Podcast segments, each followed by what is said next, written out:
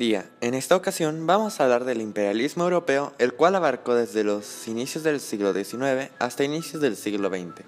Además, veremos sobre las influencias del imperialismo oriental y las principales características que los destacan, además de muchos otros datos muy interesantes. Se verá su importancia en el periodo en el cual estuvo vigente y ejemplos de las consecuencias que dejó el imperialismo. Sin más preámbulo, disfrute el podcast. Bueno, para comenzar, hay que mencionar sobre qué es el imperialismo. El imperialismo se basa en el desarrollo del ejército como medida principal de expansión. El ejército necesita una gran capital que se obtiene en una concentración en la producción y un incremento considerable en la economía. Estas características crean distintos monopolios que ayudarán de forma financiera junto con la repartición de tierras conquistadas. La principal función del imperialismo es hacer crecer al imperio en todos los sentidos, absorbiendo poder y monopolizando territorios para tener niveles económicos, políticos y sociales elevados. Una de las ideas predominantes del imperialismo europeo sostenía que los europeos tenían civilizaciones superiores a las del resto del mundo. Los imperios coloniales de Europa que tuvieron mayor importancia en la repartición de tierras radican en la repartición de África y la repartición después del descubrimiento de América. La ocupación europea en África benefició un poco a España y en mayor parte a Italia, Francia, Alemania, Portugal Bélgica y sobre todo a Reino Unido, el cual tuvo la expansión colonial más grande de la historia del mundo hasta la actualidad, llegando a tener territorios en todos los continentes. Por otra parte, en repartición de América se acordó una repartición entre España y Portugal, con la mayoría de América y luego Reino Unido colonizó el norte.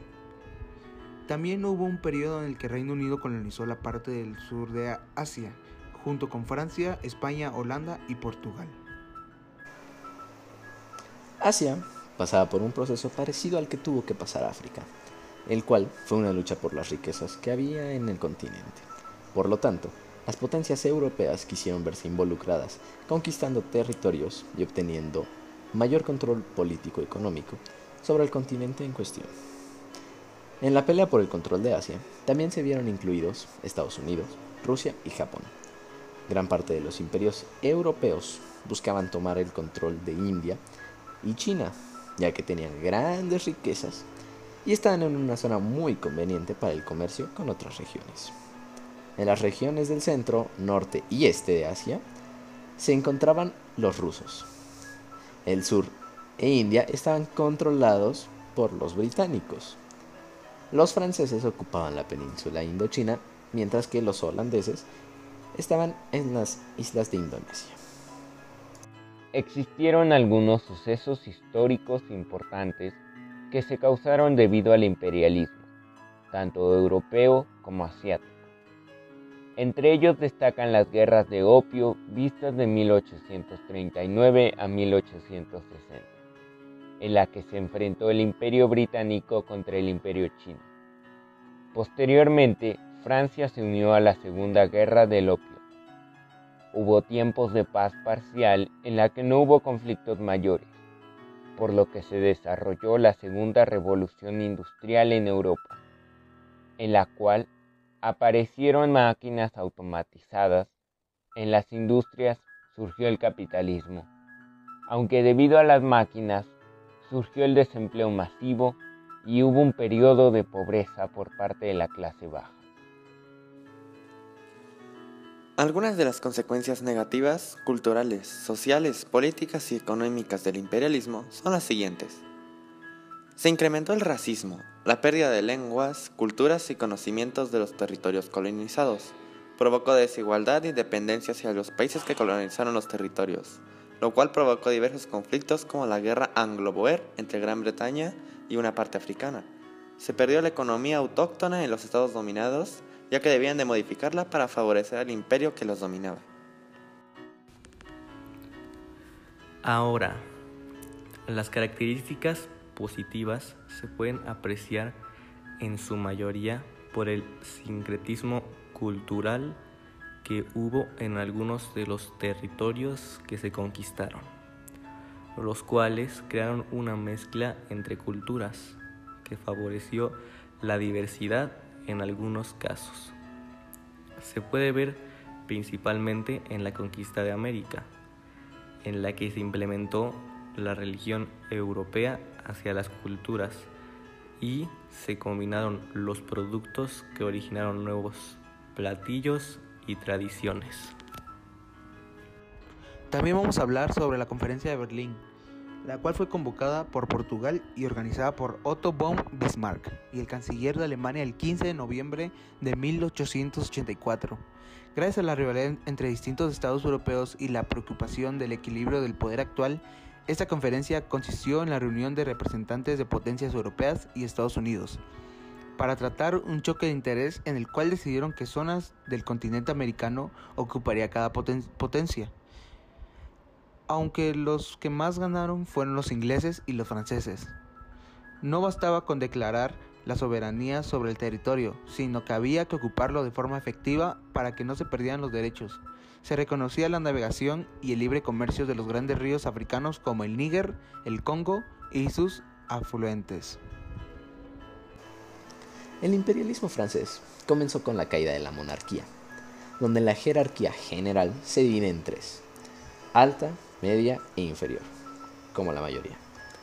La clase alta es una clase bastante privilegiada, pero la abolición de los privilegios feudales por parte de la Asamblea Nacional Constituyente el 4 de agosto, trajo beneficios no solo a la clase alta, sino también a las clases media y baja, lo que llevó al colapso de la monarquía. El 26 de agosto de 1789 se optó por la Declaración de Derechos Humanos y Civiles. La Carta de la Región Francesa permite que aquellas áreas que temen la guerra obedezcan al imperio francés sin luchar, para que no pierdan la vida.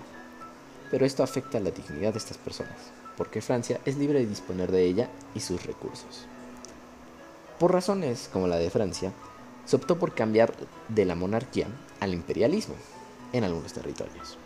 Y posteriormente el resto de esos territorios se vio influenciado por la competencia y comenzó a elegir el imperialismo por esa y otros sucesos multicausales. Si lo vemos de una forma distinta, algunos de los acontecimientos más importantes del siglo XX fueron causados en parte por el imperialismo y la competencia entre naciones que rivalizan económicamente, demográficamente o incluso por una percepción nacionalista. Ya de todos estos acontecimientos, uno de los que más generó tensión después de la Primera y Segunda Guerra Mundial fue la Guerra Fría, la cual duró de 1947 a 1991 entre Estados Unidos, representando un país capitalista, y la Unión Soviética, conformada por cuatro países, de entre ellos los comunistas, Rusia, Bielorrusia, Transcaucasia y Ucrania. Aunque esta guerra le faltaba algunas características para llamar al imperialismo el dominante de ella, aún se manejaba su esencia, ya que se buscaba dominar el avance de otro país con el avance tecnológico, el mercado, los proyectos nacionales e internacionales, para demostrar cuál era la mejor forma de gobierno. Además, de tener la preocupación de que cualquiera podía iniciar un ataque con armas de gran calibre, por ejemplo los misiles. Si los miramos desde otra perspectiva, se originó debido a muchos aspectos que influyen en temática principal, como organizar el resto de países para que se vea como competencia e imponer el modelo nacional del ganador ante ellos y el resto, obviamente. Para culminar con este podcast, quiero hablarles de la razón o las causas de las naciones gobernadas por un imperio y el porqué de la búsqueda de su independencia y su cambio de gobierno a una república. Esta decisión fue necesaria, ya que la población estaba siendo atormentada por los regímenes imperialistas. Por eso mismo, la necesidad de una república, ya que ésta es la forma de gobernar en la cual se toma en cuenta la palabra, decisión o elección del pueblo. A través de la misma, permite el control sobre sus gobernantes. Lo que las naciones buscaban al liberarse del imperio, era poder tomar sus propias decisiones y a sus propios medios.